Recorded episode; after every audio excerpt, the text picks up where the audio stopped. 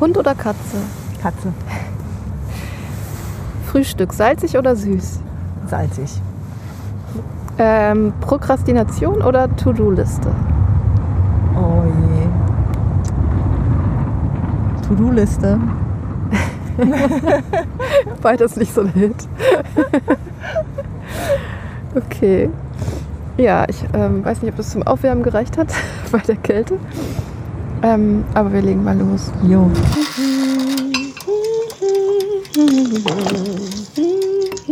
Heute haben wir das Thema Mama Burnout. Lasst euch überraschen, es wird wieder ein ganz kreativer Flow. Möchtest du ein ganzes Stück? Ja. Mmh, Mutterkuchen. Das schmeckt ja lecker, danke. Chaos, Kunst und Muttermund. Der Podcast für Kreativität und Mutterschaft.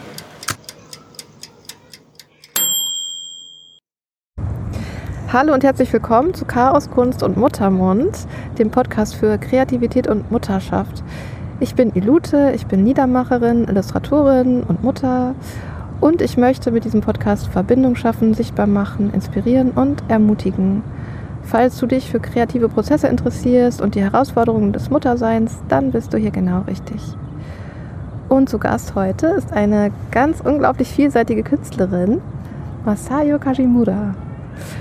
Masayo ist Video, Papercut, Performance-Künstlerin, sie ist Aikidoka, arbeitet als Dolmetscherin und Übersetzerin, ist Soul-Channeler und Mutter und wohnt mit Partner und Kind in Berlin. Hallo Masayo. Hallo, Ute. Ute. Voll schön, dass du da bist. Ja, danke, dass ich da sein darf. Ja, wir haben heute zusätzlich ein kleines Experiment. Wir sind nämlich draußen. Ähm, wir haben uns einfach mal in die Stadt begeben. Wir sitzen hier auf einer Berliner Parkbank. Und ähm, genau, das wird ein Experiment mit dem Sound. Wahrscheinlich hört ihr auch schon diverse Geräusche im Hintergrund. Ähm, ja, und Berlin ist ja auch ähm, für dich eine ganz wichtige Stadt, oder? Du bist hier aufgewachsen und lebst hier und arbeitest hier. Aber du hast auch japanische Wurzeln. Genau, ich bin hier schon geboren und aufgewachsen. Meine Eltern waren quasi die, die äh, migriert sind. Ich bin quasi die sogenannte zweite Generation. Äh, damals noch Berlin-West. Genau, und ich bin hier aufgewachsen, zur Schule gegangen. Und ich bin immer noch hier. Genau. Ja. Zwischendurch war ich auch mal ein Jahr in Japan und habe auch sonst die Welt bereist. Aber ähm, würde auch nicht ausschließen, dass ich wieder reise, wenn die Pandemie vorbei ist. Genau. Aber hier ist schon mein, mein Homebase. Mhm. Ja. Und was, was, was hält dich hier am meisten?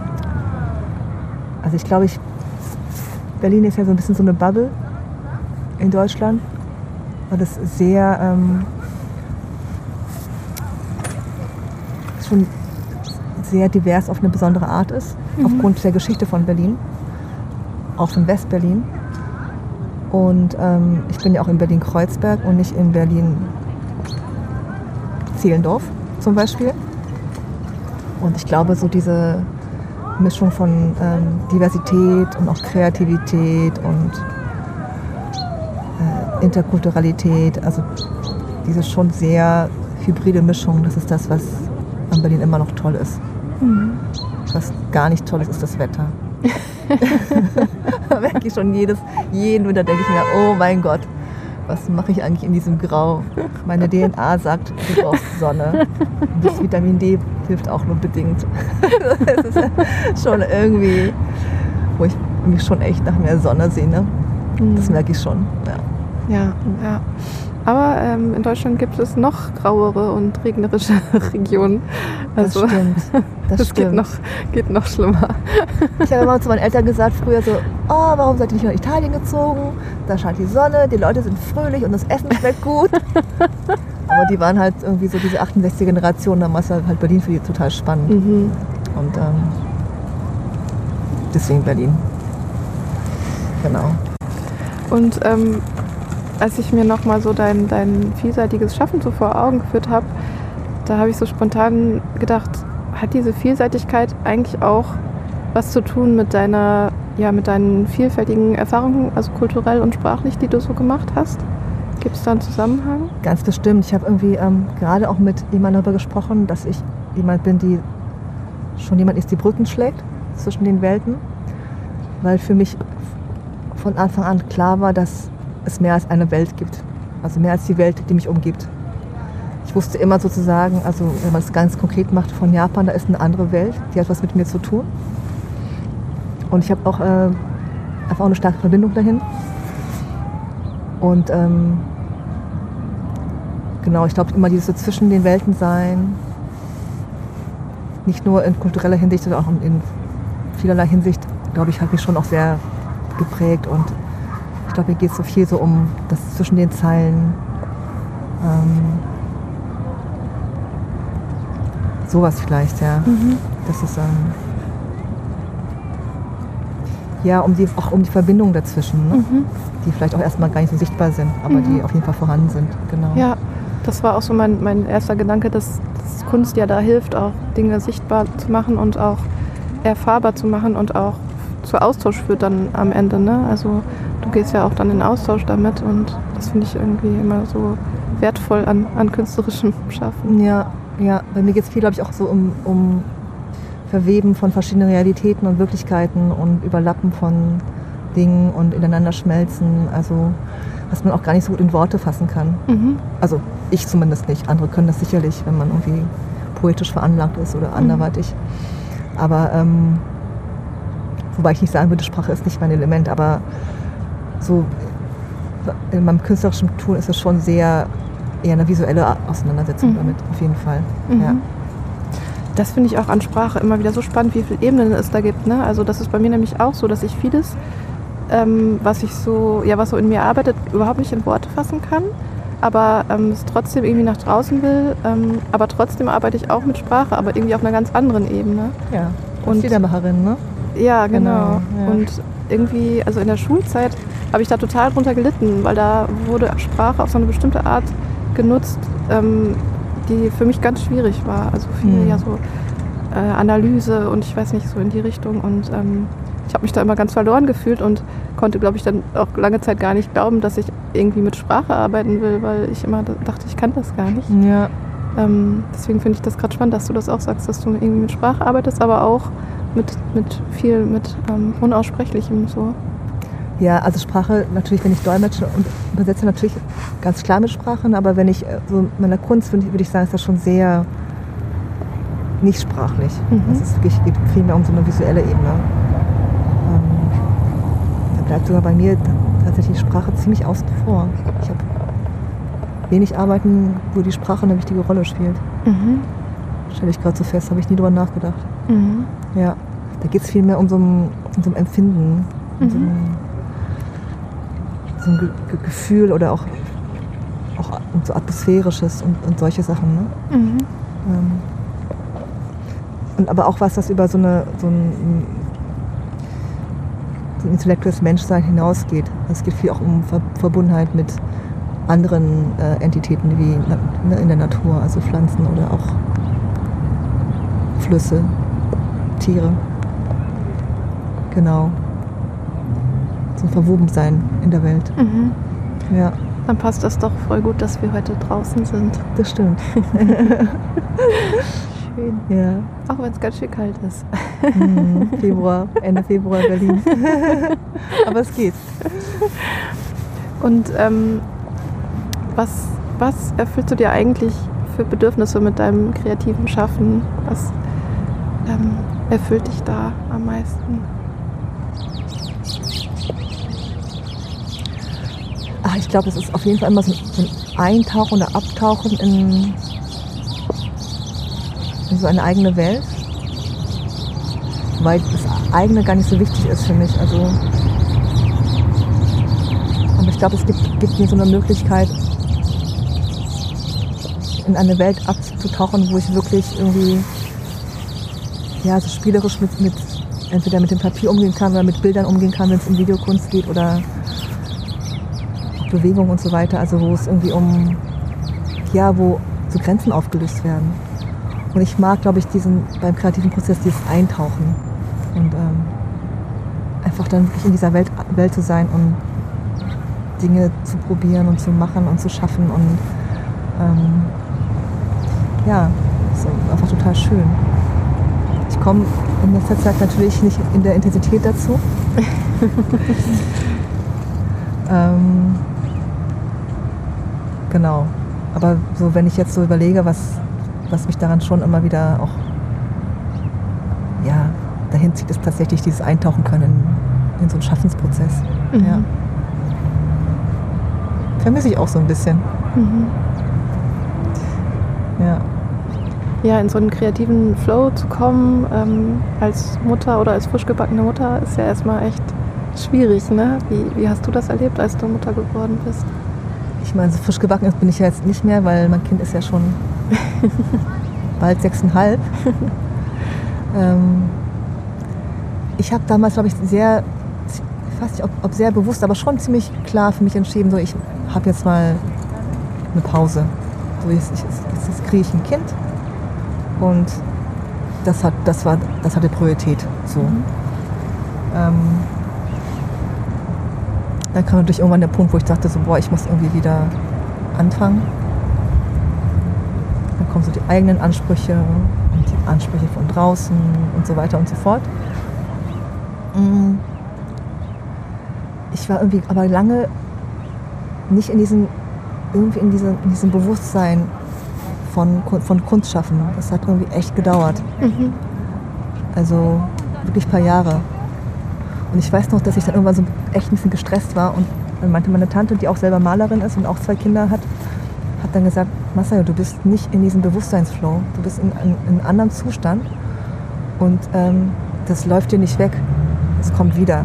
Und ähm, genieß jetzt dein Muttersein, ähm, das ist jetzt auch wichtig und ähm, das kommt schon, das andere kommt schon wieder. Mhm.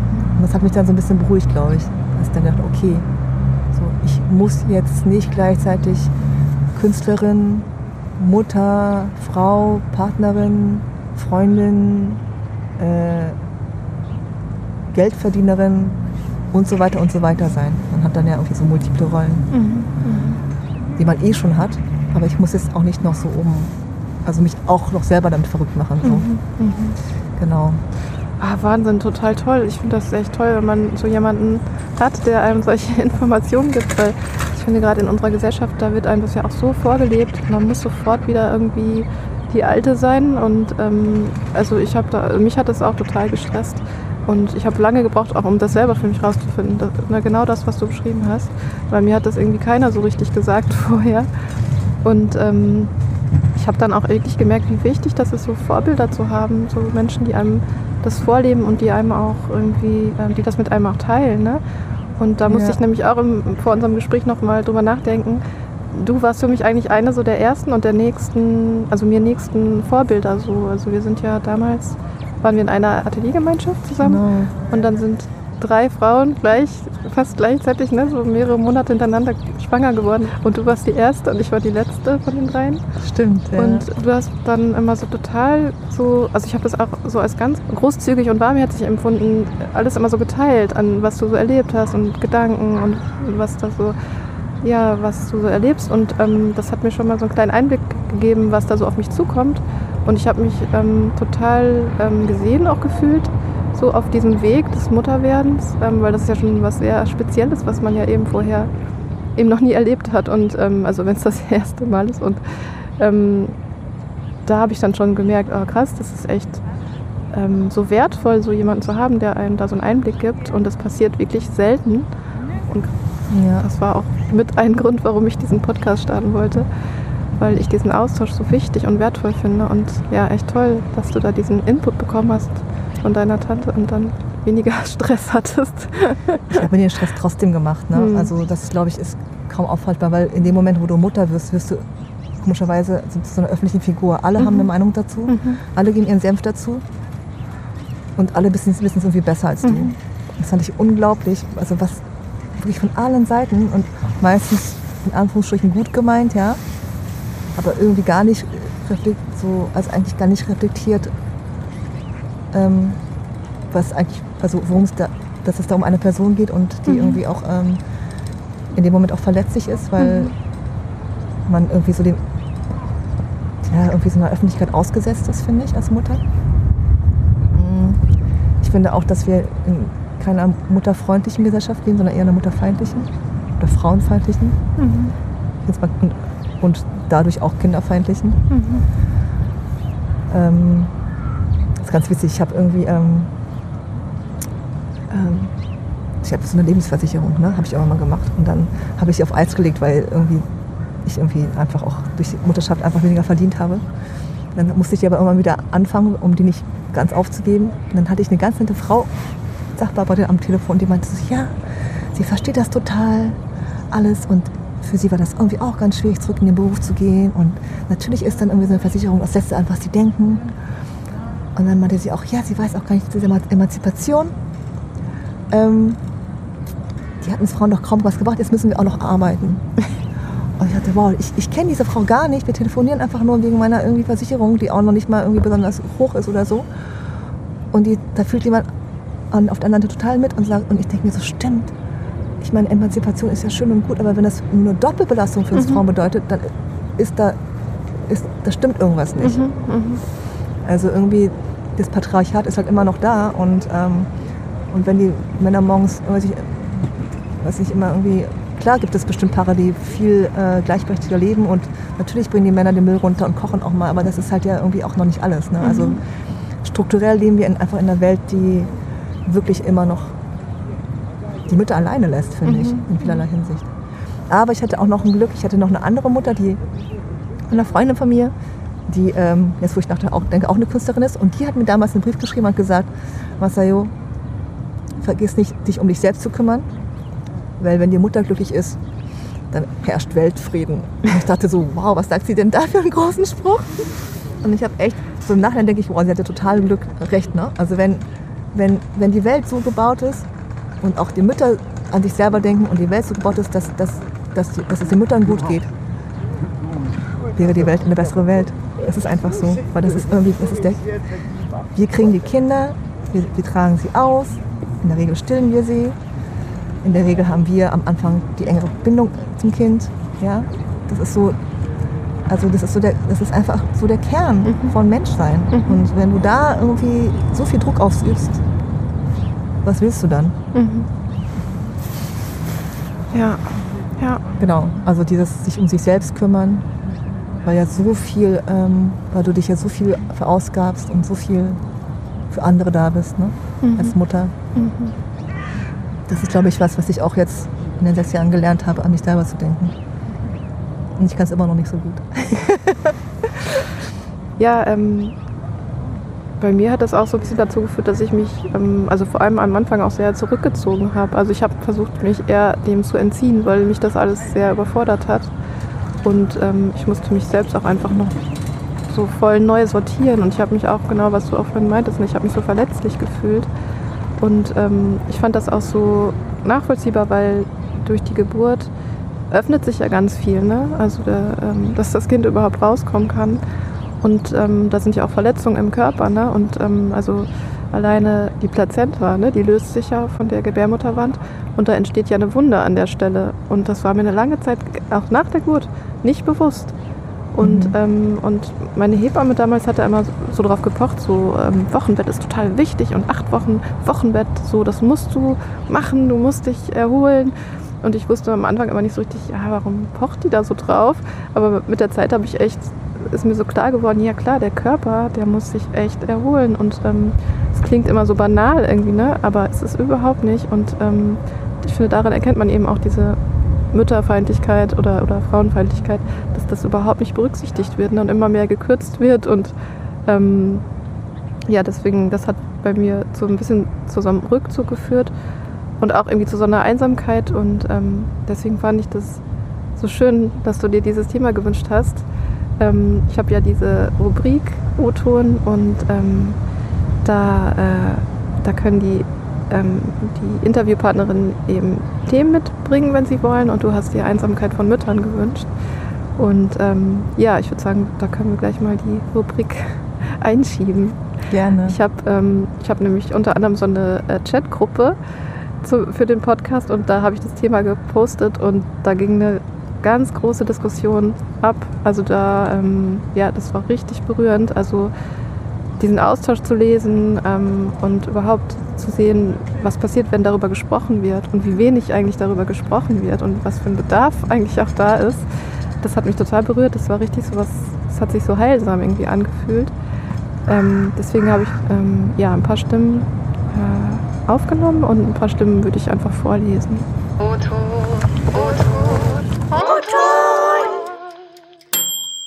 Mega, mega wichtiges Thema und auch ein Thema, was mich seit der Geburt meiner Töchter noch intensiver beschäftigt als vorher. Vorher allein aus Hebammensicht und jetzt auch als Mutter. Hm, Fände ich schon sehr beeindruckend, ja, wie wie abgekapselt und einsam man irgendwie auch sein kann als Mutter, obwohl wir zu meiner oder unserer Familiengründung, also mein Mann war auch in Elternzeit und hat nur projektbezogen immer mal gearbeitet und ich habe auch schon nach einem halben Jahr wieder angefangen, Vorgespräche mit Familien zu machen, die ich dann im Wochenbett betreuen wollte. Ähm, also ich war früh wieder unterwegs und ich war auch früh schon in irgendwelchen äh, Mütter-Babygruppen oder Rückbildungsgymnastik oder auch in Kontakt wieder mit Kolleginnen. Aber trotzdem ähm, ist das schon ein Thema für mich gewesen, die Einsamkeit für Mütter und hm, habe schon auch immer wieder den Impuls gehabt, dann auch so einen Begegnungsraum zu schaffen ähm, in meiner Arbeit, dass es ähm, Möglichkeiten gibt, wo die Mütter sich begegnen können. Ähm, und genau, in letzter Zeit begegnet mir das ähm, Thema feministische Elternschaft oder Mutterschaft und gleichberechtigte Elternschaft äh, auf ganz vielen verschiedenen Ebenen. Es sind schon auch ganz viele Dinge, die ich schon vorher auch überlegt hatte oder mal drüber gestolpert war, aber eben nie unter den Schlagwörtern. Und es hilft mir total, das so ein bisschen auch einzuordnen. Meine Tochter redet hier ein bisschen mit. Mein Mann war viel zu Hause in beiden Elternzeiten, in der ersten mehr als in der jetzigen. Ähm, und ich merke einfach, dass so dieses Verbinden mit Frauen auch mir total fehlt. Ähm, und ich da jetzt explizit nachsuche. Nach der ersten Geburt ging es mir insgesamt einfach nicht so gut, sodass ich gar nicht das so richtig festmachen konnte dass es mir fehlt, der Austausch mit Frauen, den regelmäßig zu haben. Mehr als nur so ein Smalltalk in der Baby-Krabbelgruppe. Genau, und dieses Mal nach einer guten Geburtserfahrung habe ich dafür Raum auch, mich dafür zu öffnen oder danach, danach auch explizit zu suchen. Okay, jetzt muss ich, glaube ich, aufhören. Ich finde tatsächlich, dass gerade in der Mutterschaft diese Balance zwischen emotionale Überforderung und äh, kognitive Unterforderung total spannend ist. Mir hilft da Verbindung zu Menschen, die das verstehen, die es nicht bewerten und mir da gute Kontakte aufzubauen, wo ich genau darüber auch mal reden kann. Und einfach, wenn ich merke, an einem Tag heute ist total ätzend, ähm, da auch hin schreiben kann oder eine Sprachnachricht schicken kann, sagen kann, oh, ich brauche jetzt irgendwie ein Gespräch zwischen Erwachsenen oder ich brauche einen Impuls oder oder oder. Verbindung ist für mich da das A und O und mir gute Strategien zurechtlegen, wenn ich merke, dass ich gerade nicht auf gute Ideen komme, ich vielleicht nur auf einen Zettel gucken brauche mit guten Strategien und gucken kann, ach, das könnte ich jetzt tun, damit es mir besser geht. Die Person kann ich anrufen. Als ich Mutter geworden bin, da habe ich mich auch so einsam gefühlt wie selten vorher und ich konnte das auch gar nicht so richtig einordnen, weil ich mir ja auch unbedingt gewünscht habe, Mutter zu werden. Und ähm, da ich aber relativ jung Mutter geworden bin, mit äh, 26, in meinem Freundeskreis waren das ja, äh, alle anderen noch nicht. Und somit konnte das eben auch niemand nachvollziehen, in welchen Gefühlen ich mich ähm, bewege. Und ich konnte das auch selber gar nicht so richtig in Worte fassen. Und äh, ja, dazu ähm, war mein Kind oft relativ viel überfordert von vielen Reizen und ich brauchte aber unbedingt Austausch. Ich bin dann eben trotzdem zu vielen Krabbelgruppen und so hingegangen, obwohl mein Kind das eigentlich überhaupt nicht brauchte, beziehungsweise das für den eigentlich totale Überforderung war. äh, ich habe das auch gemerkt, aber ich brauchte das so unbedingt, weil ich eben den Austausch brauchte mit anderen Müttern vor allem. Und ähm, ja, es, ich finde auch dieses Konzept in unserer Gesellschaft von dem Baby ja eigentlich ja überhaupt nicht sinnvoll, weil es eben so ist, so ein Elternteil arbeitet halt ganz normal weiter und alles läuft ganz normal und das andere Elternteil wird so völlig rausgerissen und bleibt halt zu Hause. Ne? Also damit ist ja eine Einsamkeit auch irgendwo schon vorprogrammiert. Ja, und da habe ich tatsächlich gar nicht mit gerechnet, weil ich vorher immer sehr gut mit mir alleine klarkam. Aber dadurch, dass ich eben ja nicht das machen konnte, was ich machen wollte, sondern eben das machen sollte oder musste, was das Kind wollte, äh, dadurch entstand dann die Einsamkeit. Was mir noch dazu einfällt zusätzlich ist, dass ich auch den Eindruck habe, dass man in der Partnerschaft plötzlich sehr weit voneinander wegrückt ähm, und einsam wird, gerade wenn man dieses Elternzeitmodell, wie es gedacht ist, einer bleibt zu Hause, einer geht arbeiten, macht, was mir vorher überhaupt nicht so klar war, weil wir uns das halt nacheinander aufteilen, aber jetzt nicht so Teilzeit, Teilzeit. Und wenn man das eine Weile eben so praktiziert, äh, geht langsam, aber sicher total das Verständnis für den, für den anderen verloren, habe ich den Eindruck, weil die Lebenswelten so auseinanderdriften, wenn der eine einfach alles macht wie vorher und der andere halt sich nur noch ums Baby dreht, dann ähm, und der jeweils andere nicht nachvollziehen kann, was das für den anderen bedeutet, ähm, so dass ich auch eigentlich jetzt überhaupt kein Fan mehr bin von diesem einer geht in Elternzeiten, der andere arbeitet weiter und dann tauscht man vielleicht irgendwann mal kurz. Ähm, weil die ganze Zeit, bis der andere dann in Elternzeit geht, hat er keine Ahnung, was das bedeutet. Und wird davon auch, also dann übernimmt er zu einem anderen Zeitpunkt, wo die Sachen schon wieder ganz anders stehen. Ähm, da fühlt man sich dann schon auch in der Partnerschaft sehr unverstanden und sehr ähm, wenig wertgeschätzt, wenn es zum Teil halt als, ja, du bist ja mit dem Baby zu Hause, du bist ja eigentlich gechillt, äh, verstanden wird. Ähm, und das macht dann auch nochmal einsam, wenn so die engste Bezugsperson, die man eigentlich so hat mit Baby, äh, also als, als Erwachsene, dann irgendwie auch auf einem anderen Planeten wohnt in der Zeit ähm, und das auch gar nicht so richtig nachvollziehen kann, was da abgeht. Ähm, deswegen finde ich auch, dass man, also ich würde es das nächste Mal auch auf jeden Fall mit einem anderen Teilzeitmodell oder irgendwas probieren. Ähm, und dafür müsste ja aber auch auf der anderen Seite der Wille dafür da sein und das Verständnis, dass das vielleicht cooler ist. Ähm, weil der Mann in dem Fall arrangiert sich natürlich auch gern damit, dass für ihn jetzt sich nicht so viel verändert erstmal. Das ist ja auch gemütlich. Ähm, genau, deswegen bin ich gespannt, wie sich dann entwickelt, wenn sich die Elternzeit bei uns dreht. Ähm, ob dann vielleicht sowas kommt wie, ah, jetzt kapiere ich, was bei dir los war. Oder ob es dann heißt, ach, was willst du denn? Das ist doch eigentlich ganz cool, weil das Baby kann ja jetzt schon laufen und ist schon irgendwie eine andere, eine andere Person. Also ich kann echt allen immer nur so empfehlen, dieses 50-50 von Anfang an zu machen. Aber das ging bei uns auch durch, durch Freiberuflichkeit. Aber das ist eben auch was, was ich bei vielen ähm, befreundeten Paaren halt beobachte, dass dann halt ähm, kein Verständnis dafür da ist für die Frau, die dann in eigentlich 100 Prozent der Fälle zu Hause bleibt. Und ähm, dann gibt's halt diese Elternzeit, ähm, diese sogenannten Vätermonate, da sehe ich halt auch echt bei einigen irgendwie in meinem Bekanntenkreis mit etwas Unbehagen, dass dann halt, dann wird halt eine gemeinsame Reise gemacht und das ist auch alles ganz schön, aber das ist ja nicht ähm, Elternschaft im Alltag, wenn man halt zu zweit als Paar mit dem Baby dann noch irgendwie zwei Monate in Portugal am Strand sitzt. Das finde ich halt, ähm, also das kann ich eben auch so oft beobachten, was du eben meinst, ist halt so, ja, es ist doch eigentlich alles gechillt, was willst du denn eigentlich? Und dann hat halt jemand zwei Monate Elternzeit genommen und dann eine Kita-Eingewöhnung gemacht und äh, vier Wochen am Strand gesessen und versteht eigentlich gar nicht, was das ganze Brimborium sozusagen soll, warum die Frauen sich eigentlich so beschweren. Und ich glaube eben auch, dass das halt total, ähm, ja, halt echt total trennend sein kann. Das ist echt äh, super schade.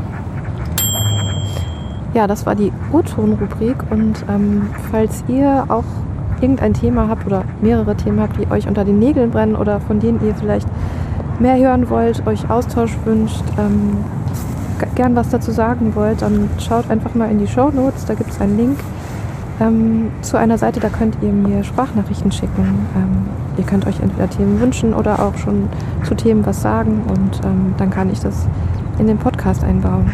Genau. Ja, vielen Dank für das tolle Thema, Masayo. Super ja. spannend. Kann ich auch noch was dazu sagen? Ja, sehr gerne. Und zwar, ähm, ich glaube, ich bin darauf gekommen, weil ich kann mich an eine Situation erinnern, als ich irgendwann mal alleine zu Hause im Bad stand. Irgendwie, glaube ich, ziemlich verzweifelt. Also schon nach der Geburt natürlich. An Waschbecken und irgendwie echt mich so einsam gefühlt habe, wie entweder noch nie oder schon seit langem nicht mehr. Das weiß ich nicht so genau. Und ich dachte, was ist eigentlich los? Du hast dir ein Kind gewünscht, du hast ein tolles Kind, gesund, wirklich alles. Du hast einen Partner, der mehr oder weniger mitmacht. Du hast sogar deine Eltern in der Stadt. Du hast ein super Netzwerk. Du bist äh, in einer privilegierten Position, was deine Bildung, deine Finanzen und so weiter angeht. Ähm, was ist eigentlich los mit mir? Und dann was war so eine, also ich, ich bin sehr gerne, ich bin sehr sehr gerne allein, aber das war eine Art alleingelassen Gefühl, was mich schon ich kann mich auch ganz, ganz gut daran erinnern, an diese Situation, wie ich da im Badezimmer stand am Waschbecken und irgendwie so alleine war. Und, ähm, und ich höre das von vielen Müttern. Und ähm, ich glaube, wir werden überhaupt nicht auf das Muttersein vorbereitet in dieser Gesellschaft. Es geht so viel, du bist eine Expertin in das und das, du bist eine Künstlerin, du bist, ich weiß nicht was. Ja, es geht um Selbstverwirklichung, du sollst individuell sein und irgendwie alles Mögliche. Aber niemand bereitet dich davor, Mutter zu werden. Mhm. Und die neun Monate, die du hast, die du schwanger bist, sind natürlich eine Vorbereitung. Aber eigentlich brauchst du eine Gesellschaft, die dich ganz anders darin hin, darauf hin, hin, hinbegleitet. Ich meine, warum weiß eigentlich niemand, wie man Windeln wechselt? Also sowas total Selbstverständliches. Ne? Ja. Warum kommt das erst dann, wenn das Kind kommt? Ja. Oder so. Also so, das ist ein banales Beispiel, aber und, und das auf ganz vielen Ebenen. Und ich halte auch das Modell der Elternzeit, wie sie jetzt ist, für nicht besonders klug, weil das ja auch gerade gut beschrieben worden ist. Ähm, auch diese Diskrepanz, die zwischen den ähm, Partnern entsteht, zwischen in der Regel dem Vater und der Mutter. Und ich halte auch einfach, ich habe mir ja mal gedacht, es wäre so cool, wenn ich einfach in so einer Gemeinschaft von Frauen leben würde, die ihre Kinder haben. Da gibt es so viel mehr Verständnis, wir könnten uns unterstützen, die Männer könnten irgendwie nebenan wohnen oder sonst wo und uns besuchen kommen, wenn sie Lust hatten. Aber ich habe das Gefühl, so, also dieses, dieses Kleinfamilienmodell, mhm ist kein guter Ort, um ein Kind großzuziehen. Mhm. Für mich ist das überhaupt kein Idealmodell, muss ich sagen. Und ähm, die Mutter werden so allein gelassen und, und dann nutzt halt so eine Babygruppe nichts. Du brauchst wirklich ein anderes Netzwerk und das Netzwerk existiert quasi in unserer Gesellschaft, in diesen Kleinfamilien nicht und das Elterngeld macht dann auch geht, also das Elterngeld macht da, setzt da überhaupt nicht an. Genau, auch wenn es toll ist, dass es gibt, ne? aber trotzdem. Also ich merke, das ist eine strukturelle Sache auch. Mhm. Wo ich mich auch frage, ist das gewollt, damit die Frauen wieder schnell in die Arbeit zurückgehen, weil sie eben nicht alleine zu Hause sitzen wollen mit dem Baby? Familienfreundlich ist es nicht, finde ich. Mhm. Ja. Ja, ich glaube, das, das hat echt ganz viele Ebenen. Also ich meine, ähm, ja, es ist ja einfach aus einer patriarchalen Gesellschaft geboren eben und es ist einfach nicht zu Ende gedacht. Und ja, da, da ist noch ganz viel Potenzial nach oben. Also, ja. ähm, und deswegen finde ich es eben so wichtig, darüber zu sprechen und ähm, Raum dafür zu machen, aufzumachen, damit sich eben auch was verändern kann. Ich glaube, jetzt müssen wir uns doch unterstellen. Das ist doch zu nass, ne? Ups. So, ähm, nachdem die Kälte den Akku von meinem Aufnahmegerät ausgepowert hat und ich ähm, aufs Handy gewechselt bin mit dem Aufnehmen, musste ich dann beim Schneiden äh, später feststellen, ähm, dass ein Handy ohne Windschutz, wenn man durch einen windigen Frühling spaziert, sehr laute Geräusche produziert ähm, und die Stimmen teilweise übertönt und deswegen sind äh, Teile des Gesprächs nicht mehr so richtig zu hören gewesen und dann haben wir uns überlegt, dass wir uns einfach nochmal treffen und diesmal am Computer und inzwischen sind auch ein paar Wochen vergangen, also es ist schon einige Zeit vergangen und ähm, Masayo war in der Zwischenzeit in einem Dunkelretreat, ähm, worüber sie uns vielleicht noch ein bisschen was verrät im Laufe des Gesprächs. Ich finde das nämlich total spannend. Ich kannte das vorher gar nicht. Ähm, aber vielleicht kommen wir erstmal noch zurück zu unserem Gespräch. Ähm, und zwar ging es am Ende darum, wie das Mutterwerden dich als Mensch hat wachsen lassen und ähm, wie es dich auch in deinen Körper gebracht hat. Und ja, hast du Lust, da vielleicht nochmal einzusteigen? Ja, ich ähm, weiß jetzt natürlich nicht mehr genau, was ich vor ein paar Wochen gesagt habe. Deswegen erzähle ich einfach das, was mir jetzt in den Sinn kommt. Ich finde, das war nochmal eine ganz neue Erfahrung, Mutter zu werden, weil man sich dann selber auch nochmal ganz anders kennenlernt und auch erlebt, weil ähm, ja, weil man in einer Rolle ist, die, ähm, die man ja vorher einfach nicht hatte, ne? Und ähm, auch bestimmte Gefühle, Verantwortungen kommen, ähm, die es ja vorher so in, in, einem Leben ohne Kind nicht gab. Ähm, ich fand es auch interessant, wie stark dann auch die äh, familiären Prägungen durchkommen, wie dann doch die eigene Herkunftsfamilie, wie man selber groß, groß geworden ist, erzogen worden ist, dann doch auch immer wieder sehr stark durchbricht, im Guten wie im Schlechten. Ähm, und ich fand es auch eine unglaublich körperliche Erfahrung, also vor allem die Geburt. Ähm, ich, hatte, ich hatte eine, eine sehr, sehr schöne Hausgeburt, da hatte ich sehr viel Glück dass die Umstände das alles äh, ermöglicht haben. Ich hatte eine ganz tolle ähm, Hebamme, eine tolle ähm, Frauenärztin, die das mitbegleitet und unterstützt hat. Und auch, wir haben ja eine, unsere Homöopathin, die das auch sehr befür, befürwortet hat. Und ich bin da einfach durch, ne, oder ich und das Kind oder auch mein Partner, wir sind einfach durch eine, durch eine sehr, sehr schöne Geburt gegangen. Und ähm, ich kann mich erinnern, dass und ich glaube auch, das geht auch gar nicht darum, was für eine Geburt man hatte, aber überhaupt durch diesen Prozess der Geburt zu gehen, ist so, ein, so eine ursprüngliche Erfahrung und kann eine so ähm, empowernde Erfahrung sein. Also dieses, dieses Wissen, dass, ähm, oder diese Erfahrung, dass durch deinen Körper ein, neues Leben auf diese Welt kommt. Und ähm, du quasi das wie so ein Portal bist, wo das so durchgeht. Das finde ich schon ist eine ganz prägende oder massive Erfahrung gewesen. Und das ist auch unglaublich körperlich, finde ich einfach. Also eine, ähm, ich kann mich noch erinnern, wie irgendwann einfach auch so mein Kopf sich einfach wirklich ab, ausgeschaltet hat, abgeschaltet hat und das wirklich so richtig in den Körper reinging. Und ähm, ja, auch Urinstinkte geweckt werden schon, finde ich, ähm, wie du dann irgendwie in den ersten Wochen, Monaten dann auch irgendwie so drauf bist, so ganz anders als vorher. Ich finde, dass Frauen schon eine, eine ganz große Verwandlung durchmachen, wenn sie Mutter werden. Und ähm, dass sich natürlich auch später dann wieder so ein bisschen, ähm, ja, äh, wieder das natürlich auch nachlässt, ne, weil dann wieder andere Prioritäten kommen im Leben. Aber ich habe das schon als eine sehr, sehr intensive und, und ähm, besondere Zeit erlebt, gerade nach der Geburt. Ähm, ja, und würdest du sagen, oder wie ist es bei dir eigentlich, ähm, diese ganzen Erfahrungen, die ja wirklich ähm, eben sehr besondere Erfahrungen sind, ähm, fließen die jetzt auch in dein künstlerisches Schaffen ein? Also macht sich das in irgendeiner Form bemerkbar oder? Schon. Ich glaube, ich habe ja immer schon so, ähm, ja, in meinen Videoarbeiten weiß ich jetzt nicht, aber irgendwie doch auch, wahrscheinlich schon auch immer, aber auch in meinen Papierarbeiten immer auch schon so mit ähm, der Schnittstelle gearbeitet, so ähm, also so die Hybridität von dem menschlichen Körper, aber auch von Pflanzen und Tieren und da immer so eine so eine so eine Schnittstelle gesucht oder auch oder auch ähm, ja gefunden und ähm, ich merke schon, dass es für mich auch also gerade auch thematisch schon sehr geht um den um den weiblichen Körper und um das ähm, überhaupt das Weibliche, dann merke ich, dass das schon immer wieder so ein Thema ist, was durchkommt.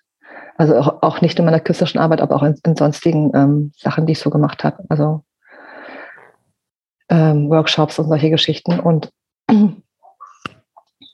ähm, ja, ich glaube, das ist ja auch kein Wunder, dass dann so eine äh, so ein sehr, ja, das ist ja wie ein Meilenstein im Leben, ne? Also so eine prägende Erfahrung, sich äh, mehr oder weniger in dem Schaffen äußert. Ich finde auch vielleicht gar nicht so direkt unbedingt, aber ich finde auch, dass ähm, die ganze Art, wie man ja die Sachen tut und macht und auch äh, überhaupt auch nur schaffen kann, sich ja so komplett ändern. Also ich mhm. glaube, das geht irgendwie nicht spurlos an, an dem eigenen Schaffen vorbei. Ja. Ja, auf jeden Fall. Ja. Wobei ich immer noch das Gefühl habe, es ist immer noch nicht einfach, ähm, gebündelte Zeit und Kraft und Raum zu finden, Es wird einfacher, je größer das Kind wird, aber ähm, ich merke schon, dass klar der Alltag natürlich einfach durch unser Familienleben strukturiert wird. Ne? Mhm. Das war natürlich vorher anders, wenn man dann einfach sagt, okay, ich bin jetzt im Schnitt und ich bin jetzt einfach mal zwei Wochen nur im Schnitt und den Rest irgendwie stelle ich hinten an. Das kann, kannst du ja mit dem Kind nicht machen. Mhm. Das wird einfach schwierig. ja. Ja, ich finde es auch echt so spannend, ähm, je nachdem, wie man eben arbeitet oder wie man so tickt und funktioniert, funktioniert eben nach der Geburt dann vieles eben nicht mehr. Ähm, also bei mir war das zum Beispiel auch so, dass ich oft, ähm, wenn ich irgendwie eine Inspiration oder so hatte, wirklich so tagelang abgetaucht bin und mich mhm. da voll reingegeben habe irgendwie und geschrieben ja. und aufgenommen habe und ähm, und das war irgendwie dann, das waren echt so extreme Momente auch. Und dann ja. habe ich teilweise auch vergessen, irgendwie zu essen oder so, ne? Ja, ja. Ähm, das kann man natürlich auch ähm, ähm, hinterfragen, ob man das immer so machen kann. Aber das war für ja. mich irgendwie so mein Weg und äh, die Ergebnisse waren, fand ich auch immer irgendwie, ne, die haben mich irgendwie weitergebracht und ähm, erfüllt und ähm, aber das war so eine Sache, die ging dann irgendwie halt einfach gar nicht mehr. Ja. Und da fand ich es auch so spannend, dann eben ja neue Wege auszuprobieren und dadurch auch, wie sich die Arbeit an sich dann auch verändern kann, ne? Oder auch was, was da drin, also man kommt ja auch so ein bisschen zu der Essenz, ne, dass man merkt, okay, das geht jetzt irgendwie nicht mehr, aber trotzdem, was da drunter liegt, das ist immer noch da und das bricht sich dann ja. irgendwo anders, äh, kommt das, bricht es dann raus. Ähm, ja. Und da finde ich, ist man auch mit seiner eigenen Arbeit oder mit dem, was da so künstlerisch passiert, was man vorher vielleicht gar nicht so reflektiert hat, auch nochmal neu konfrontiert und kann, also ist ja irgendwie auch eine, eine Chance, das nochmal neu, ähm, ja, dann ja anders lebendig werden zu lassen, ne? So. Total. Ich, ich war auch so eine, ich habe ja, ähm, wenn ich geschnitten habe, meine ähm, filmischen Projekte, habe ich ja, ich, ich war so eine Nachteule, ich konnte nachts am besten arbeiten. Und ich war dann echt immer so wirklich, so nächtelang habe ich dann einfach geschnitten, ne? Und das geht natürlich mit einem kleinen Kind nicht, wenn du dann so einen Kita-Rhythmus hast und so, weil das ja hieße, ich würde gar nicht mehr schlafen und das ist ja natürlich irgendwie so ein, geht ja nicht, ne? Und ähm, habe ich auch gemerkt, irgendwie so, also, also ich finde ja, wenn man so tief eintaucht in, in, in das eigene kreative Schaffen, dann ist man ja wirklich in so einem ganz anderen Bewusstseinszustand quasi. Und, ähm, und wenn das so auf diese Art nicht mal möglich ist, dann und du aber trotzdem natürlich irgendwie dieses Bedürfnis hast, irgendwo auch dein kreatives Ventil zu öffnen, weil du halt irgendwann einfach zu dir gehört, dann ähm, muss man irgendwie diese Momente so anders im Alltag integrieren. Ne? Und ich finde so dieses tiefe Abtauchen, also ich habe schon immer wieder noch das Bedürfnis danach, ich glaube, ich bin einfach so ein Typ, ähm, geht aber in, in, diesem Maß natürlich nicht mehr. Und ich merke aber so, ich, ich habe auch gelernt, einfach so für mich so Techniken, dass ich sage, okay, ich habe jetzt meinetwegen zwei Stunden oder so ich mache jetzt die Tür zu von meinem Atelierzimmer und ich setze mich da jetzt hin. Und ich kann jetzt vielleicht nicht so tief eintauchen, aber ich, ich, ich, das, was ja immer eh so parallel in, in mir brodelt, das kann ich jetzt mal in eine kleine Form bringen. So, ich habe dann oft jetzt angefangen, auch so kleinere Papierarbeiten zu machen, wo ich wusste, das schaffe ich zeitlich einfach in einem Zug oder so. Und ich bleibe aber dann trotzdem irgendwie irgendwie drinne und ähm, so verliere das nicht so komplett, sondern habe auch, das, auch das Gefühl, da, da entsteht auch was. Ne? Also so solche Lösungen hatte ich dann zum Teil oder auch einfach zu sagen, okay, ich habe dann irgendwie eine größere Papierarbeit gemacht, dann ähm, auch zu sagen, dann muss ich auch mal die Prioritäten anders setzen, beziehungsweise ich mache das dann sozusagen seitenweise oder stückweise, dass ich mir so einfach immer so bestimmte Parts vorgenommen habe, dass ich diesen Frustmoment gar nicht habe, okay, ich, ich komme irgendwie nicht dazu, ich schaffe es nicht, sondern um zu sagen, das ist so ein bisschen kleiner aufzuteilen. Das sind ja so eine Strategien, die man dann so lernt, finde ich, mit der Zeit. Und wie du sagst, ich finde auch, dass es einfach, ähm, ja, man sieht dann auch so, so was bleibt und was geht, ne? Mhm. Ja, total. Voll spannend. Ja, und ähm, ja. jetzt warst du ja, ich glaube, zwei Wochen sogar, ne, in einem Retreat. Ähm, und äh, mhm. ich habe dann erstmal Dunkelretreat gegoogelt, weil ich das gar nicht kannte vorher. Und dann fand ich das so spannend, weil ähm, wir ja ähm, bei, bei der O-Ton-Rubrik äh, das Thema Einsamkeit von Müttern hatten. Und, Richtig. Ähm, und du hast das ja quasi im Hinterkopf mit in dieses Retreat genommen. Ne? Du hast die Stimmen ja gehört ähm, bei unserem, also Anfang. Ja, ja. Und ich stelle mir so vor, in, in so einer Art Retreat ist ja Einsamkeit wahrscheinlich auch ein großes Thema, so, ne? Ähm, hat das da irgendwie noch weiter in dir gearbeitet oder hast, hattest du da in, also bei diesem Thema noch irgendwelche Erkenntnisse, die du gerne teilen würdest? Also ich war eine Woche in diesem Dunkelretreat, ähm, das heißt ganz genau sieben Tage und sieben Nächte.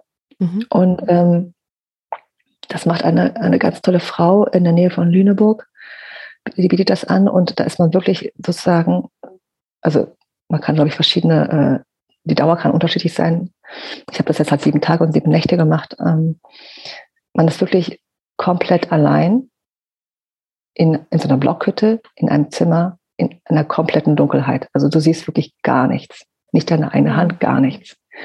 Und das wird begleitet ähm, durch ein Fasten nach Hildegard von Bingen, nach einem Basenfasten. Also das heißt, du entgiftest und entleerst auch, entleerst auch deinen Körper.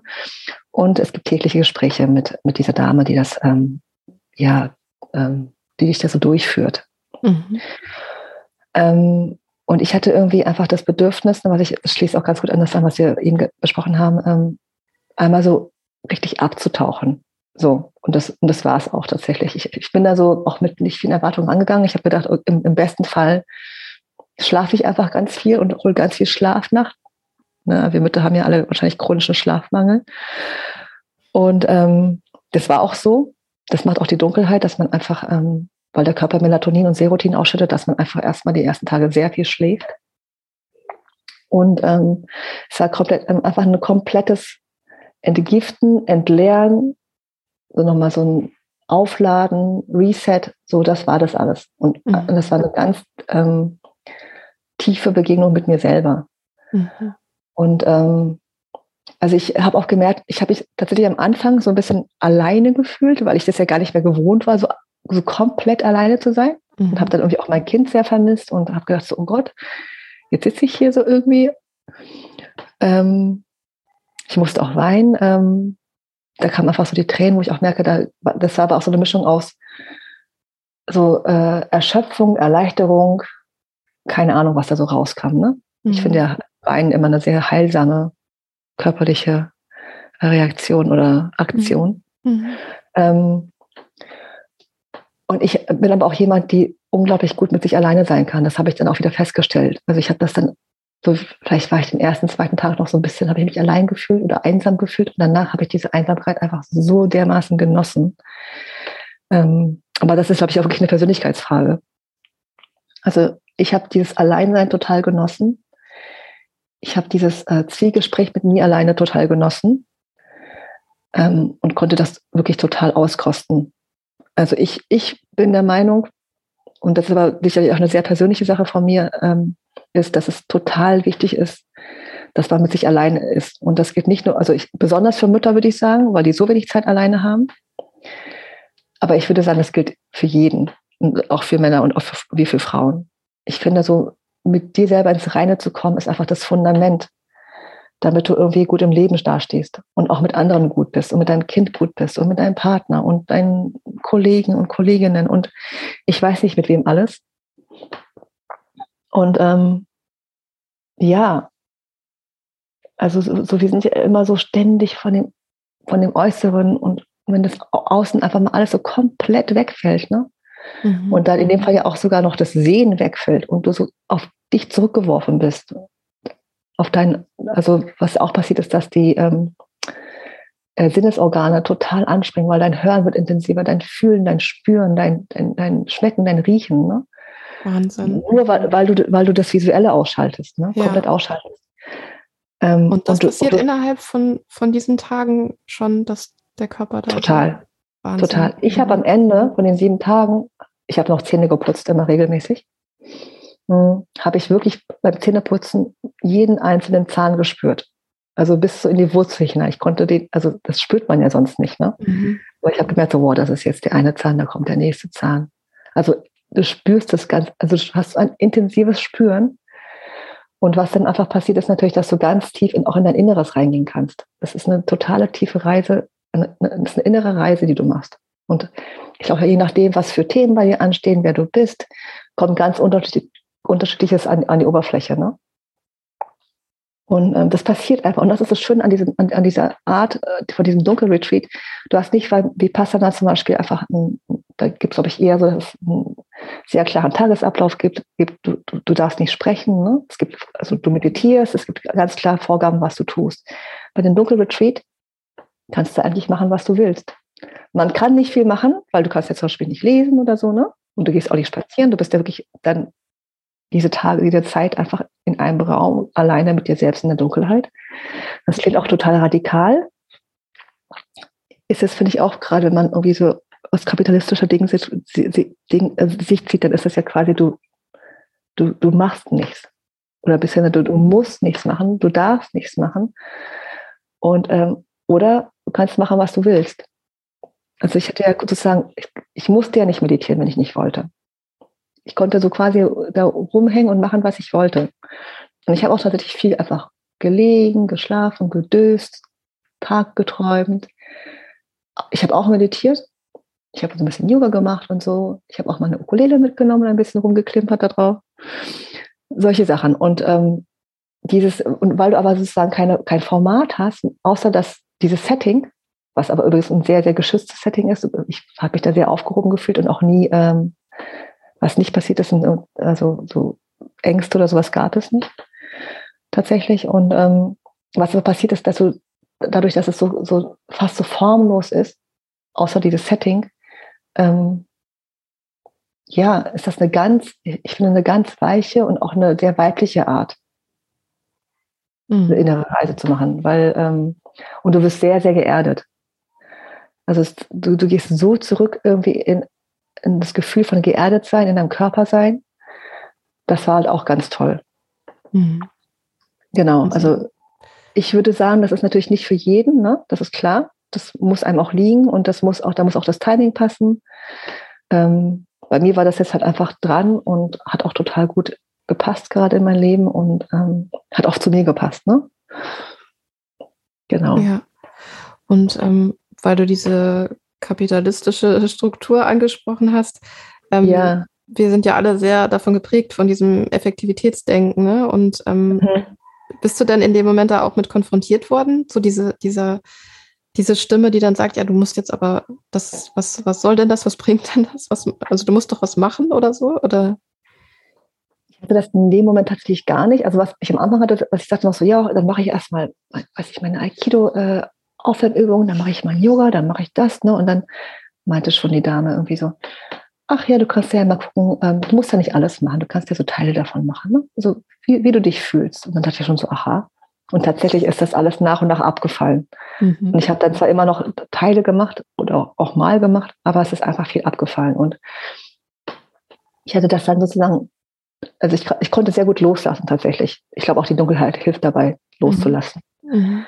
Ähm, und das ging da sofort gut. Ich bin dann aber wiedergekommen und war dann quasi ja so wieder so, so recharged und irgendwie auch, hatte auch wieder neue Inspiration bekommen. Weil was passiert ist, und das finde ich halt ist wirklich ähm, das, was so spannend daran ist, ist, dass du durch dein quasi Nichtstun oder tun, was du willst oder diese Formlosigkeit kommt natürlich ganz viel. Ich habe gedacht, das ist so ein bisschen wie so ein Winterschlaf. Ich habe also an Tiere gedacht, die einen Winterschlaf machen. Ne?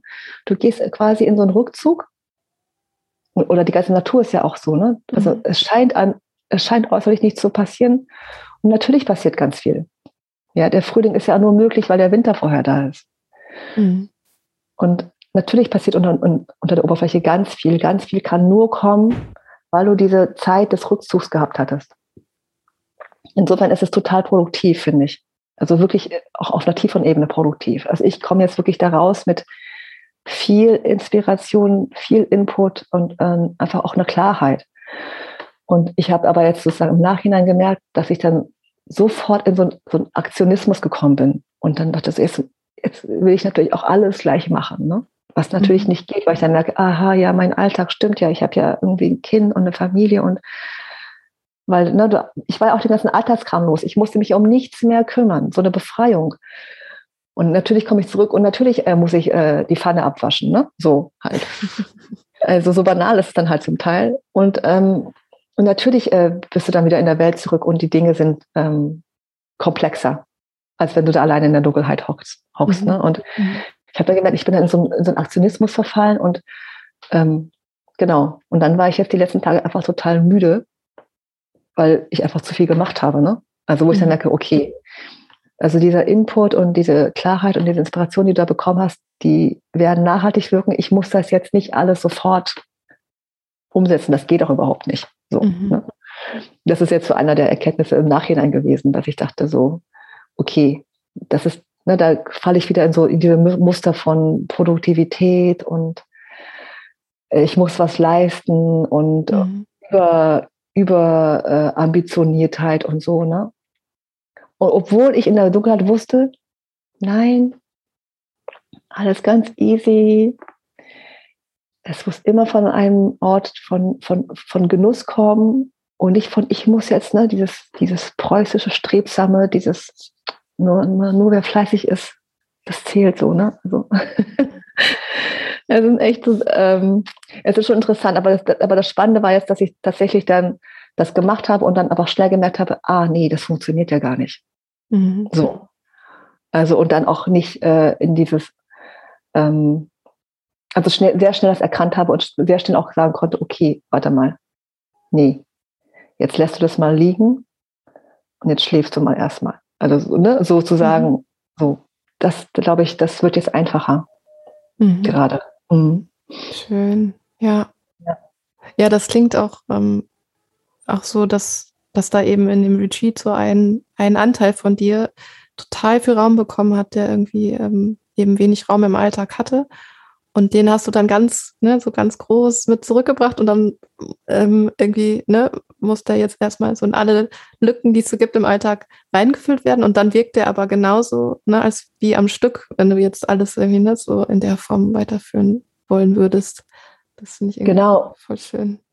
Ja, und das ist also das, was ich da quasi bei mir wieder, also ich würde sagen, wiedergefunden oder wiederentdeckt oder was mir wieder begegnet ist, ähm, weil es ja eigentlich immer da ist oder da war, ne? ist, ähm, das sind auch, das ist, sind so tiefe Anteile in mir, die sind auch nicht, die gehen ja auch nicht weg.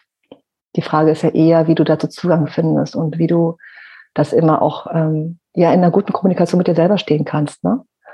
Das ist es, glaube ich, am Ende des Tages auch. Und ähm, so, ich merke, ich komme da einfach jetzt mit einer anderen, ähm, mit einer anderen Gelassenheit äh, gerade an. Ne? Das ist natürlich irgendwie ein totaler Gewinn und also Gewinn. Ich will das jetzt gar nicht irgendwie so bewerten, aber ich merke, dass das mir gut tut und mh, hm, total. Also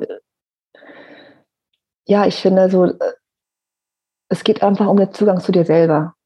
Und ich bin mir sicher, dass man den auf sehr unterschiedliche Arten finden kann. Für mich war das jetzt einfach eine, eine Möglichkeit und auch eine passende Möglichkeit. Und ähm, ich habe auch gedacht, meine Güte, wenn, wenn wenn, weiß ich nicht, Menschen, die in unserer Gesellschaft äh, an, an, ja, an Positionen von, also in, in, Entscheidungspositionen sind, wenn die sowas machen würden, wie viel besser die Welt dann wäre. Ne? Ich hatte so Politiker oder so. Da meinte die Dame, dass natürlich Politiker überhaupt nicht zu ihr kommen. Die, die interessieren sich für sowas überhaupt nicht. Wer aber kommt, sind tatsächlich Ärzte, Therapeuten, Künstlerinnen, Künstler.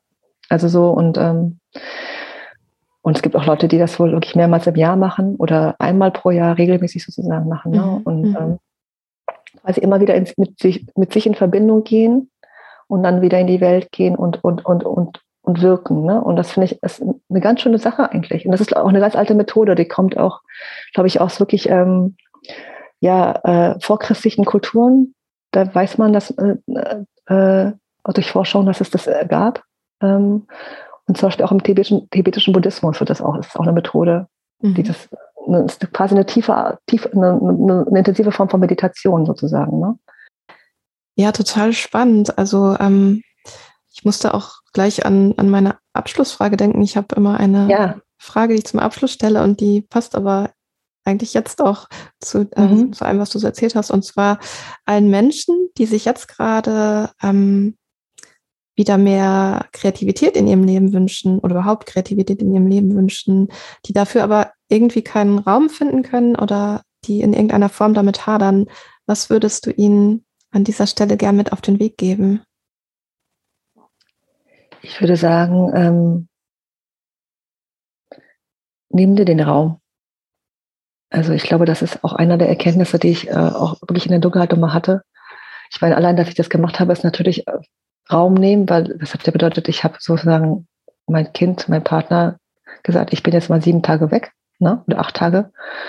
Ähm, aber ähm, trotzdem eine Erkenntnis ist tatsächlich, ähm, wenn das dir wirklich wichtig ist, dann nimm dir den Raum. Ähm, und du wirst Wege finden, dass es kompatibel ist mit deinem Alltag. Also da bin ich einfach fest von überzeugt, dass ähm, wenn die Dinge dir wichtig sind, dann ähm, wird es Wege geben.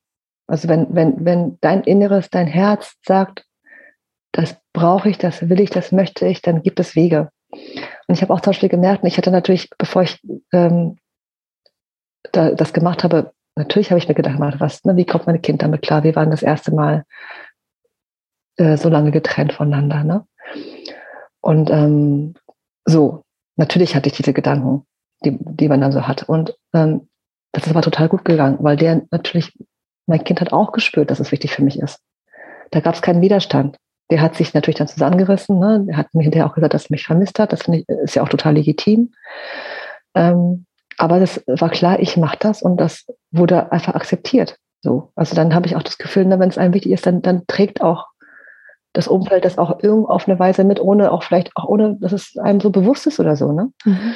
Und deswegen finde ich, ähm, ich finde es ganz wichtig, ähm, wenn du merkst, da ist was, was immer wieder kommt, ähm, und du merkst, dass es irgendwas wilder, was aus dir raus oder du brauchst das, dann ähm, nimm dir Raum und Zeit dafür. Und ähm, das kann, es muss nicht, meins meistens ein extremes Beispiel zu sagen, ich bin jetzt einfach so sieben Tage, sieben Nächte weg. Ne?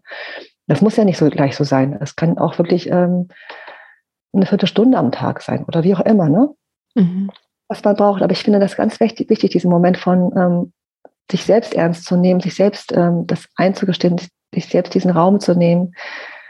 Also dieses Self-Care, wie man auf Englisch sagen würde, ich finde das irgendwie ähm, absolut fundamental. Mhm. Insofern finde ich, ähm, ich finde, das ist, ein, das ist äh, ein Bedürfnis und ein Recht, was man hat. Ne? Also gerade auch als Mutter. Ja, mach das. Also einfach machen. Voll schön, Gänsehaut.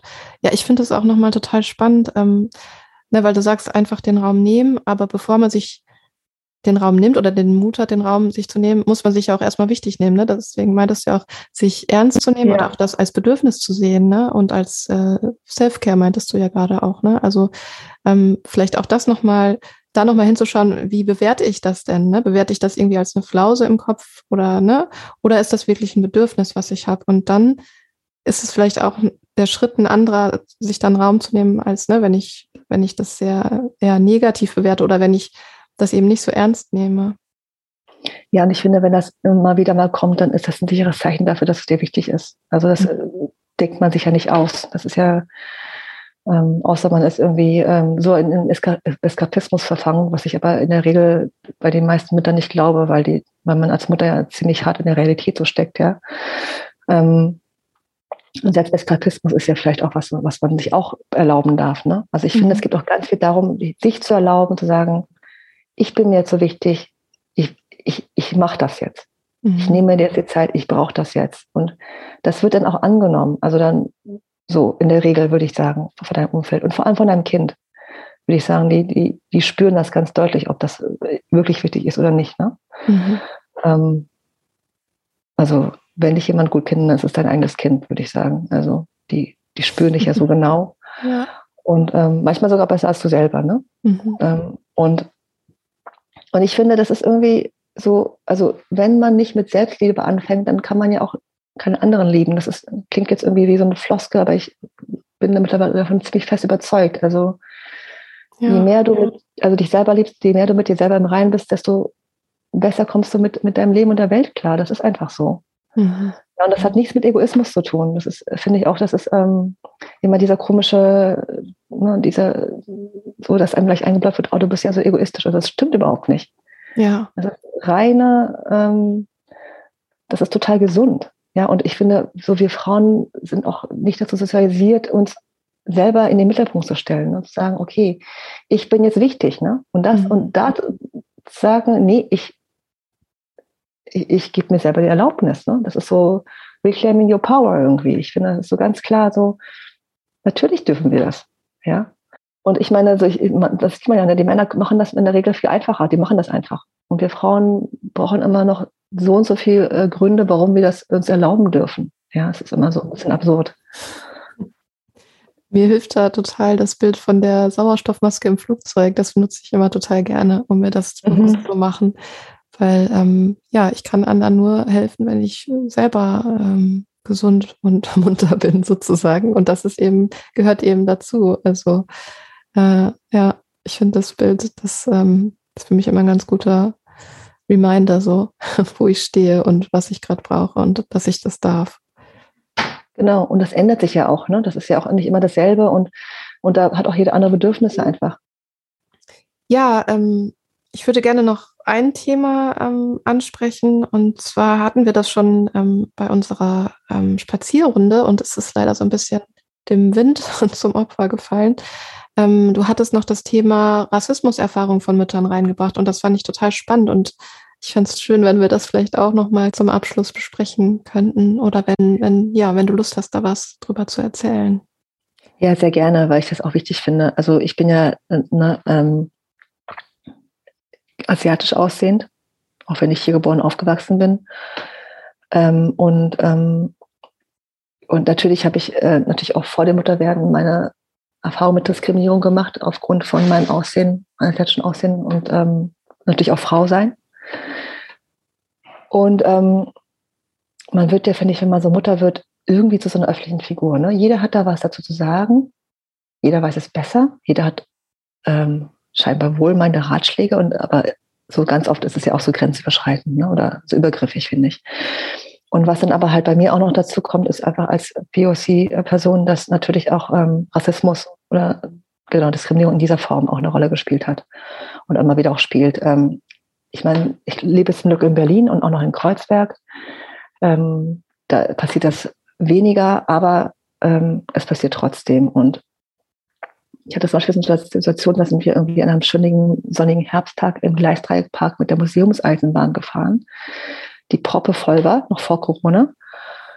Und ähm, genau mit Freunden und mein Kind saß da auf so einem Sitzplatz und dann habe ich irgendwie gemerkt, boah, das ist jetzt hier irgendwie so voll und da steht da jetzt eine Mutter mit einem Kind und dann meinte ich irgendwie zu meinem Kind, ähm, komm jetzt nicht auf meinen Schoß kommen, da war ja so drei oder so.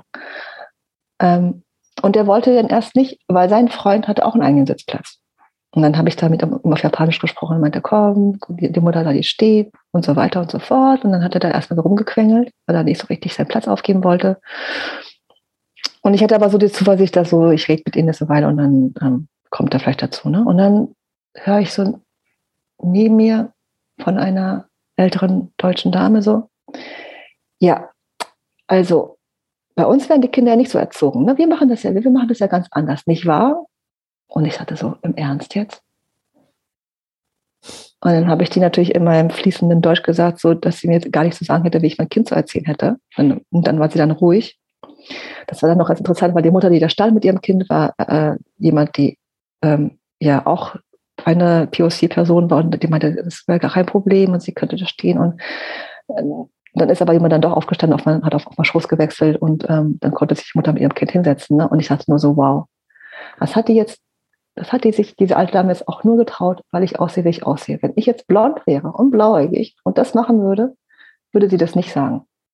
Mhm. Und das sind so Sachen, die äh, natürlich immer wieder passieren. Und ich kann mich auch erinnern, als ich klein war und meine Mutter als äh, POC-Mutter natürlich auch Rassismen erlebt hat. Und ich daneben stand und dachte so, wow, jetzt wird da meine Mutter angegriffen dafür, dass sie also Kinder verstehen das ja irgendwie, ne? Auch vielleicht jetzt nicht auf dieser intellektuellen Ebene, aber natürlich, das sind prägende Erfahrungen einfach, ne?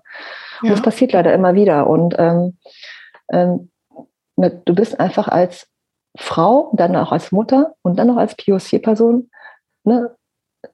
So bist du einfach in, in, in, einer, in, einer, in einer schwachen Position in dieser Gesellschaft. Und ähm, ich kann auch wirklich immer wieder nur dazu auffordern oder aufrufen, dass ähm, man ähm, wenn man dann in, in so einem öffentlichen Raum mit dabei ist, dann auch sagt, hey, also dann auch solche äh, Mütter auch unterstützt. Ne? Ja. Meine Freundin, die mit dabei war, die war Ungarin die ist, und, und auch selber Mutter, die ist dann ausgestiegen, meinte so ganz irgendwie so verwirrt, so, sag mal, war das jetzt gerade rassistisch? Und ich meinte so, ja, das war rassistisch. Zu dir hätte sie das nicht gesagt, weil du bist blond. Und du siehst halt irgendwie genauso deutsch oder europäisch aus. Ne? Und die so, ja, stimmt. Sie selber äh, äh, ist, ist, eine, ist eine queere Person. Insofern hat sie da auch eine Antenne für. Mhm. Ähm, also und ne, also es ist äh, leider, leider auch immer wieder, das war jetzt so ein Mini-Beispiel, ja. Es gibt, glaube ich, viel schlimmere äh, oder extremere Beispiele, wie Mütter Rassismus erleben. Ich kenne auch eine Mutter, die ist ähm, selber äh, ja, Afrodeutsch und ihr Kind hat, hat einen weißen deutschen Partner und das Kind sieht halt eher weiß aus. Und dann kommen auch diese Kommentare so, ja, ach, so bist du der Babysitter oder so, ne? Also so, oder ja, es gibt immer wieder absurde Situationen. Und ähm, ich glaube, da ja so eine Sensibilität ähm, zu entwickeln, wäre schon sehr, sehr wichtig. Und, und, und auch eine Solidarität, finde ich, ne? Ja, unbedingt. Also das ja. zeigt auch, auch, dieses Beispiel zeigt ja auch, wie wichtig das ist für, ähm, für Nicht-Betroffene, ähm, sich da weiterzubilden und ähm, damit sie eben auch diese Antennen entwickeln und damit sie eben in so einem Moment sofort erkennen, das ist jetzt Rassismus und auch auf dem Schirm zu haben, was macht das mit den Menschen, die davon betroffen sind, weil die erleben das ja nicht einmal im Leben, die erleben das ja ständig.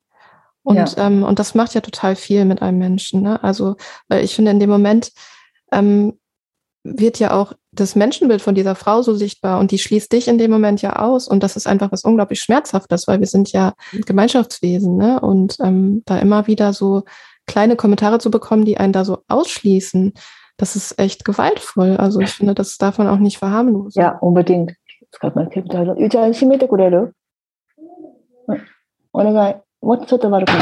Sorry.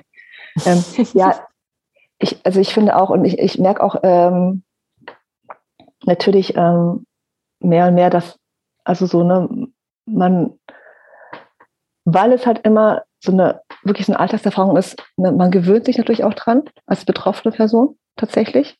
Und gleichzeitig merke ich auch so, ich bin auch immer weniger bereit, das einfach hinzunehmen, so, ne? Also ich, mhm. ich, ich bin mittlerweile äh, so selbstständig und auch, auch wütend genug, um zu sagen, nö, das passt mir nicht.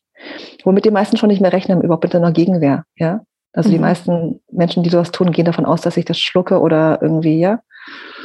Ähm, das mache ich aber mittlerweile natürlich schon lange nicht mehr. Aber ich habe auch nicht jedes Mal den Nerv, mein Senf dazu zu geben, ne? Mhm. weil es auch so anstrengend ist im Alltag, weil es halt ständig passiert. So, das sind so diese Mikroaggressionen, die ständig passieren. Ne? Mhm. Und ähm, du sammelst sie natürlich auch. Ne? Und das macht was mit dir. Und ähm, ja, ich meine, ich bin in vielerlei Hinsicht immer noch eine sehr, sehr privilegierte Person, ja. Ähm, und äh, ja, aber ich sehe, das ist halt irgendwie ein Thema, das wird auch ein Thema für mein Kind werden.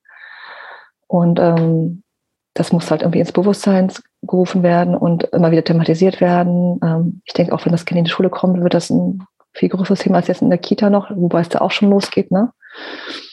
Ähm, also schon längst losgegangen ist, natürlich, ne? Also ich merke ja auch, wenn dann so Kinder zurückkommen mit so Liedern, wo ich denke, oder so Sprüchen, wo ich denke so, boah, warte mal, das hatte ich auch schon in meiner Kindheit. Und das ist so krass rassistisch. Es kann nicht sein, dass das immer noch irgendwie als Witz erzählt wird oder so. Ne? Also mhm.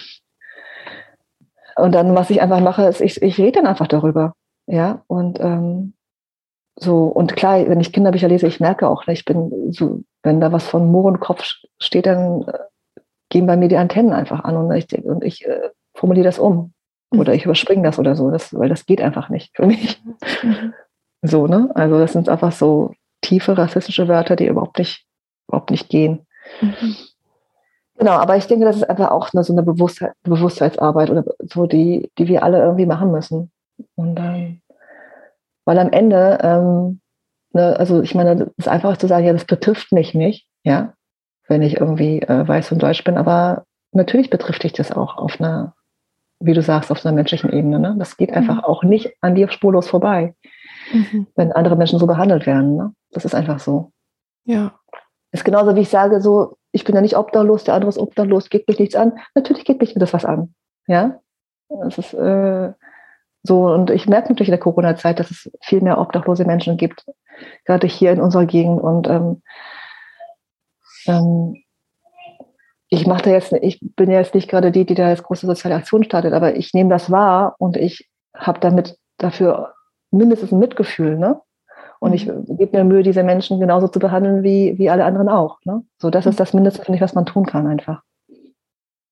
genau. Aber ich, ich bin, bin auch mal wieder so, ich denke, so äh, diese, diese Stellen, wo wir sozusagen diese Kollisionen, Konflikte und so weiter haben, das sind ja auch immer Möglichkeiten zu wachsen. Ne? Also ähm, da finde ich, muss man sich auch als weißer Mensch auch nicht angegriffen fühlen und sagen, okay, da gibt es was, was ich nicht sehe, was kann ich mir da angucken? Ne? Das ist ja ein Lernprozess. Ist ja klar, dass man, wenn man die Erfahrung nicht hat, dass man da irgendwie ähm, nicht für sensibilisiert ist. Ne? Mhm. Und ich finde, das ist einfach sozusagen ja auch eine Einladung zu sagen, okay, ich gucke mir da was an, da, das, das, damit kenne ich mich nicht aus und ich kann was darüber lernen. Das ist ja auch total in Ordnung. Mhm. Ja, also genau, insofern ist es eine, eine Einladung, finde ich. Ja. Ja, also zumindest äh, erstmal zuhören. Ne? Also ähm, es gibt Menschen, die haben bestimmte Erfahrungen oder die machen Erfahrungen, die nicht okay sind oder die anders laufen müssten. Ähm, und das einfach erstmal anzunehmen. So, und auch anzunehmen, dass ich ein Teil vom System bin. Ähm, das ist ja schon so der, der, der erste Schritt quasi, ne? Und ein total wichtiger Schritt, weißt du. Ich meine, wenn du mir hier so zuhörst, ist das ja quasi schon der erste Schritt. Ne? Ich finde so, das finde ich immer auch eine Erkenntnis in der Dunkelheit. Also zuhören ist eine Aktion, das ist nichts Passives. Das ist eine ganz starke Aktion. Das wirkt so, als ob man nichts tut, weil der andere spricht und es stimmt aber nicht. Also zuhören oder beobachten, ne, diese scheinbar passiven Dinge, die man tut, sind Aktionen. Das ist eine Tätigkeit. Ne? Und das äh, kennt man ja auch aus dem Buddhismus. Das hat Thich Nhat Hanh so schön geprägt, dieses Deep Listening. Ne?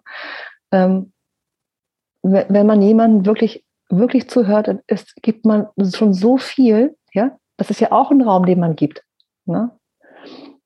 Und dann anstatt das aus einem eigenen Unwohlsein-Gefühl oder was auch immer dann abzutun als, ach nein, das, das, das, das ist ja alles Quatsch, was du da redest, einfach zu sagen, ich höre mir das an, ich lasse es erstmal so stehen, da ist so viel gewonnen. Ne? Mhm. Bin ich ganz sicher. Oh Gott, das berührt mich total tief. Wahnsinn, ja. Ja, wirklich, weil ähm, so, ne, das ist ja auch so eine, so, so, so finde ich, so eine Illusion von uns in, in, unserem Kapitalismus zu sagen, so, ne, dieses Produktieren, dieses immer ständig tun. Und wir, wir sehen so diese ganze, diese ganze feminine Seite nicht, was so scheinbar passiv ist, ne? Mhm. Diese, diese innere Arbeit, die, nicht, die man nicht sieht, dieses Zuhören, was man nicht sieht, dieses Beobachten, was man nicht sieht, ne? Und ich meine, man muss ja nur Kinder anschauen. Was machen die als erstes? Die hören erstmal zu, die gucken erstmal zu und dann machen sie das weil nur so funktionieren wir. So, ja. Deswegen ist diese scheinbare Passivität ist überhaupt nicht passiv, finde ich. Ich finde, das ist eher, für mich ist es einfach das sozusagen in, in vielleicht eher eine, klar, das sind jetzt natürlich auch so Kriterien, die ich jetzt aufmache, ne? aber zu sagen, das ist vielleicht eher männlich, das ist eher weiblich oder so, ne? Mhm. Und ich finde dabei, dieser weibliche Anteil ist, wird immer so unterschätzt. Ja. Mhm. Total unterschätzt. Und das ist auch eine Erkenntnis für mich aus, aus, aus diesem Dunkelität, ist zu sagen, dieses ganze weniger Sichtbare ist total wichtig, wenn nicht genauso wichtig. Also mindestens genauso wichtig, so rum. Und, ähm, und ich werde das, werde das pflegen und, und ehren und äh, gedeihen lassen. Ne? Und am Ende, das, was wir produzieren, das sind ja immer nur so die Sahnehäubchen obendrauf, das, was wirklich eine Form annimmt. Ne? Die ganze andere Arbeit findet ja viel, viel unsichtbarer statt. Ja, wenn du ja. Einen Song schreibst, dann ist ja davor ganz viel passiert, bevor das in diese Form kommen kann. Ja, total. Und das an, anzuerkennen, ne? Also dieser Prozess, der, der dahinter steckt, das sind ja Prozesse. Und dann ist ein Gedicht oder ein Lied oder eine Papierarbeit von mir ist ein Resultat dessen und nicht ne, so, mhm. so das so zu sehen. Mhm. Oh, wunder, wunderschön. Vielen, vielen Dank, Masayo. Ganz herzlichen Danke Dank dir, liebe Ute. Super inspirierende Gespräch. Ich bin total happy. Schön, ich auch. Ja. Und danke auch nochmal, dass du auch so experimentierfreudig warst äh, mit unseren Soundexperimenten. Ähm, und das, ja, es ist für mich jetzt auf vielen Ebenen ein ganz besonderes Gespräch geworden. Ähm, freut mich. Ja. Und ja, vielen Dank auch euch fürs Zuhören. Ähm, ich hoffe, ihr seid genauso inspiriert. Und mhm. wenn ihr noch mehr über Masayo erfahren wollt, dann schaut mal in die Show Notes. Da gibt es ganz viele Links ähm, zu Videos, zu Masayos Papierarbeiten, zu Aikido und auch zu ihrer Heilarbeit. Genau, da könnt ihr noch weiterklicken und euch weiter inspirieren lassen. Und für alle, die ähm, noch im April 2022 sind, die sich das gerade hier anhören, ähm, Ende April, und zwar am 30. April, gibt Masayo in Berlin einen Workshop. Für alle, die das interessiert, ähm, hast du Lust, das nochmal noch mal kurz zu erzählen, was das für ein Workshop ist? Ja, sehr gerne. Und zwar ähm, nenne ich das Diving into the Divine Feminine. Und es geht darum, dass wir uns mit unserer Weiblichkeit nochmal verbinden. Ähm, das ist für Frauen gedacht und mit Frauen meine ich nicht nur biologische Frauen, sondern auch jede Person, die dich als Frau definiert. Ähm, und ähm, ich äh, biete einen Workshop oder eine kleine, einen kleinen Zirkel an, wo wir uns gemeinsam treffen und ja unsere Sinne nochmal entdecken, ins Bewusstsein rufen, äh, Atemarbeit machen, meditieren, um einfach sein Bewusstsein zu kreieren für den eigenen Körper, für die eigene Sinnlichkeit. Und äh, mir geht es sehr viel darum, dass wir Frauen in unseren Körper zurück nach Hause kommen. Genau, das ist ein dreistündiger Workshop und ähm, findet am 30. April, wie gesagt, statt ähm, in Kreuzberg. Und es ist Walpurgisnacht und es ist Neumond. Das heißt, wow. wir werden da schön, ja, die weiblichen Kräften, Kräfte walten lassen. Und ich bin schon ganz Toll. Freue mich schon oh, sehr schön. darauf und freue mich sehr darauf, genau. Und äh, ich werde das auf Instagram posten. Und ähm, wenn ihr dann auf meinen Account geht, dann findet ihr das. Genau. Und ich freue mich einfach, ähm, viele tolle Frauen zu treffen. Mir geht es auch sehr viel darum, ähm, ja, um Sisterhood, wie das so schon heißt, ne? um, um die Solidarität zwischen Frauen. Das ist mir auch ganz wichtig. Ach, wie schön. Cool. Das ist doch ein toller Abschluss. Vielen Dank. Danke dir, liebe Ute, für dieses tolle Gespräch. Das war's für heute mit Chaos, Kunst und Muttermund. Der Podcast für Kreative. ich freue mich, wenn ihr das nächste Mal wieder dabei seid.